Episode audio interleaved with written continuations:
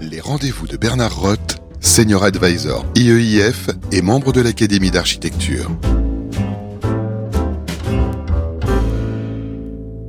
Plus on avance dans ce début de 21e siècle, et plus on mesure euh, que c'est entre autres la revanche du rail, la revanche du train, la revanche de la gare, avec la transition environnementale. C'est vrai par rapport à l'avion, sur les moyennes distances, et c'est vrai particulièrement par rapport à la route, euh, sur le plan euh, du fret, et aussi d'ailleurs sur le plan des voyageurs. Alors il y a quelques, à peu près un mois, euh, nous recevions Bertrand Lemoine avec de longues et très intéressantes observations sur la complexité de la gare à travers son histoire et à travers son ouvrage Une histoire des gares en France.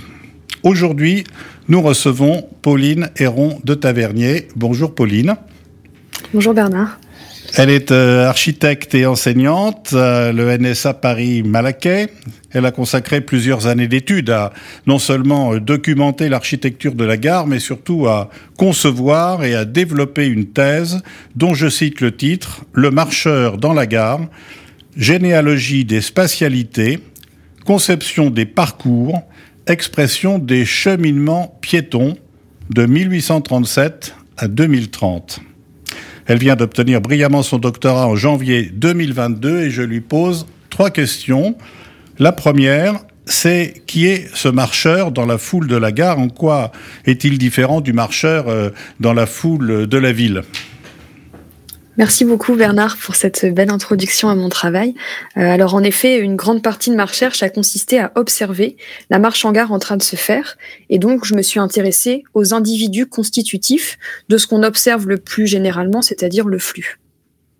Alors le marcheur de la gare, il est bien entendu en continuité avec la ville, avec l'espace du métro ou des autres modes de transport. Euh, mais on a observé que dans l'enceinte de la gare, ce, cet espace-temps de la gare imprime sur sa pratique de la marche des modalités particulières. Déjà parce qu'il est obligé d'y marcher, tout simplement. Ensuite parce qu'il est accessorisé. Alors des accessoires qui l'encombrent, comme ses bagages, mais aussi des accessoires qui viennent l'aider, comme son smartphone. Euh, et enfin, la recherche a montré que l'espace-temps de la gare induit des rythmes de marche particuliers et surtout une grande variation de ces rythmes au cours d'un même cheminement.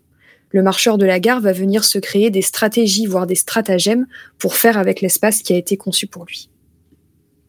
Est-ce que, je, comprends bien en disant qu'au fond, euh, jusque-là, on étudiait euh, euh, statistiquement et quantitativement des flux? Euh, là, on est, dans le, on est dans le tableur Excel pour euh, prendre beaucoup d'exemples de sociologie contemporaine, et, et, que vous, vous avez cherché à comprendre le comportement oui, alors l'étude de flux, elle est euh, l'idée, c'est pas du tout de remplacer l'étude de flux. L'étude de flux, elle est, bien évidemment nécessaire pour pouvoir euh, comprendre à l'échelle macro les, le, le, fonctionnement de la gare et pouvoir dimensionner de manière optimisée ces espaces. Mais ce que j'ai proposé, c'est euh, une approche un peu décentrée, euh, plutôt effectivement sociaux, mais aussi historique, anthropologique, du fait de marcher en gare. D'accord. Alors, vous projetez la gare en 2030. Euh, quelle euh, tendance au fond? C'est plutôt le centre commercial? C'est plutôt du type aéroport? Ou, ou c'est euh, tout simplement le modèle de la rue? Bah, je, je, vais un peu répondre euh, les trois, mais, mais, pas seulement. En fait, plus précisément, j'ai observé comment les concepteurs européens alors euh, en France, en Suisse, aux Pays-Bas, c'était mes trois, mes trois cas d'études. Euh, comment les concepteurs ils projettent l'évolution de leur gare en 2030 sur ce sujet précis des parcours piétons. Et donc, pour effectuer cette analyse, je me suis appuyée euh, notamment sur ces trois grands archétypes que vous avez cités, qui eux aussi euh, doivent orchestrer des cheminements piétons. Euh, donc le centre commercial dans un premier temps, la comparaison était hyper intéressante. Euh, dans un centre commercial, le cheminement piéton, il est mis sous tension entre ce qu'on appelle des magnets, c'est-à-dire des enseignes qui vont être attractives et qui vont permettre de former un flux euh, qui vont ensuite desservir les autres, les autres magasins. En gare, on cherche de plus en plus à capter le flux de voyageurs pour le transformer en client potentiel. Et donc l'enjeu n'est pas tout à fait le même. Il faut d'une part garantir le service de transport, c'est-à-dire l'efficience de l'accès au train, et d'autre part, et d'ailleurs en second lieu, venir imaginer comment une offre commerciale va pouvoir venir s'inscrire euh, dans ce parcours ou proche de ce parcours. Donc ça, c'était pour le centre commercial. Avec l'aéroport, la comparaison m'a surtout servi à observer comment le parcours en gare est de plus en plus segmenté par les lignes de contrôle, euh, lignes de contrôle qui vont introduire des nouveaux seuils et donc venir modifier l'attente et le stress lié à l'horaire du train. Euh, sur ce point, la comparaison était intéressante, mais on n'est bien évidemment pas à la même échelle euh, entre un stress d'aéroport et un stress de gare, par exemple. Mais sur la gare, ça a beaucoup évolué, ça, depuis sa création, depuis l'embarcadère? Ouais, alors il y a eu, euh, il y, a, y, a, eu des, des, grandes, des grandes périodes. Euh, initialement, euh, la gare était très très segmentée parce qu'on avait peur euh, de ce voyageur qui allait pouvoir former une foule, mmh. qui allait se rapprocher pour la première fois d'une machine à vapeur, et donc on avait un peu peur de ses possibles réactions. Et donc son parcours était très très segmenté. Et puis petit à petit, dans, dans, dans le temps et puis dans le dans, dans l'augmentation de ces flux, on a petit à petit libéré, libéralisé son son, usage de la gare et sa pratique de la marche, mhm. jusqu'à arriver euh, euh, dans les années 2000 euh, à, un parcours totalement libre au sein de la gare. Et puis on observe là, depuis, depuis une, petite, une toute petite dizaine d'années, peut-être un retour en arrière sur ce plan-là de la, de la liberté de marche. Pourquoi? Avec l'introduction de, de nouveaux seuils euh, de contrôle. Alors, euh, on l'a observé d'abord avec les Eurostars euh, pour des raisons de, sécurité, et puis plus récemment pour des raisons de lutte à la fraude, des, seuils de contrôle automatique de billets qui viennent de nouveau segmenter le parcours de la gare. D'accord. Et alors, la rue? Le bon vieux modèle de la rue, oui.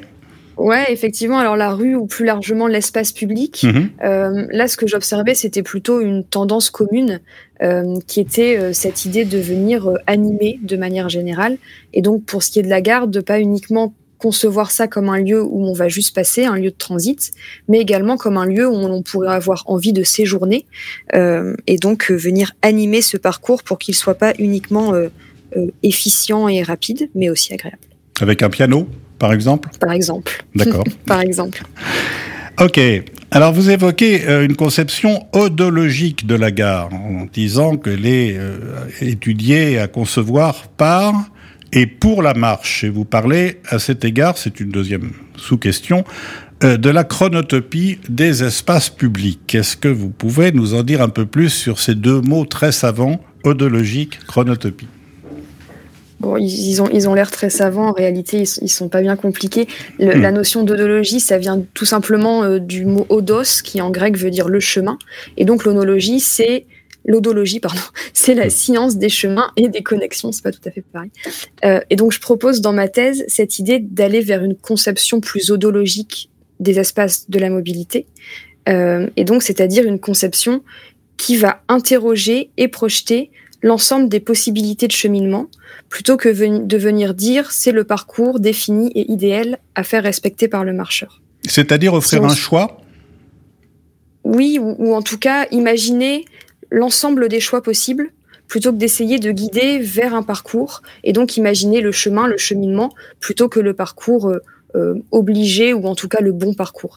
Si, on suit ce, ce, modèle de pensée du parcours idéal, en fait, l'espace serait conçu pour un usage précis et tout dysfonctionnement de l'espace serait en fait dû à un mauvais comportement ou une mauvaise utilisation de la part des usagers. Si on parle plutôt en termes de cheminement et donc d'odologie, ça résonne au contraire en, champ de possible pour l'usager qu'en moyen de, de, prévaloir de comportements potentiellement déviants. D'accord. Et euh, dans les trois exemples euh, donc euh, nationaux différents que vous avez choisis, vous trouvez de, des grandes différences par rapport à cette question dans l'état actuel de l'art, de l'art de la marche dans la gare? Alors des grandes différences, non. J'ai plutôt observé une sorte de de, modèles européens. J'ai observé donc les gares d'Utrecht aux Pays-Bas, de Lausanne en Suisse et de Saint-Lazare euh, en France, qui sont toutes trois sur leur euh, sur leur réseau respectif des grandes gares historiques. Euh, et c'est d'ailleurs pour ça que je les ai choisies. peut-être une, une, avancée un peu plus grande sur ces sujets du point de vue des Pays-Bas, qui est peut-être un, un, peu plus avancé sur ces sur ces notions de de prise en compte de, l'usage de la marche. Et ça se ressent quand on, quand on est dans la gare? Physiquement, je veux dire? la, spécificité de, la gare d'Utrecht, c'est justement qu'elle a été euh, euh, récemment entièrement euh, reconstruite. ça, ce qui a été facile entre guillemets, c'est qu'il y a aujourd'hui énormément d'espace dans cette gare. donc oui, forcément, ça se ressent, mais c'est c'est subtil, je dirais, dans, dans, l'usage de la gare. D'accord. Alors, et la, et la chronotopie des espaces publics? Alors la chronotopie, en fait, c'est, on pourrait du coup le voir un peu comme un outil à cette idée de concevoir odologiquement euh, les, parcours. Euh, la chronotopie, c'est en fait la temporalité d'usage au sein d'un lieu, chronos pour le temps et topos pour le lieu. Euh, si on regarde dans la gare, évidemment, la gare va pas se vivre exactement pareil un lundi matin en heure de pointe ou un mercredi après-midi. Et c'est pas exactement pareil de marcher en gare un dimanche soir classique ou alors euh, lors d'un retour de vacances scolaires, par exemple. Mhm. Ça veut dire que la gare va avoir des rythmes différents euh, au cours d'une journée, au cours d'une semaine, euh, au cours d'une année. Même au cours d'une heure, elle va être rythmée par les allées et venues des trains. Donc la gare varie en intensité et les rythmes de la marche encore plus, évidemment. Très bien, merci Pauline. On comprend mieux euh, euh, le besoin et, la novation et le pas en avant que représentent euh, vos études.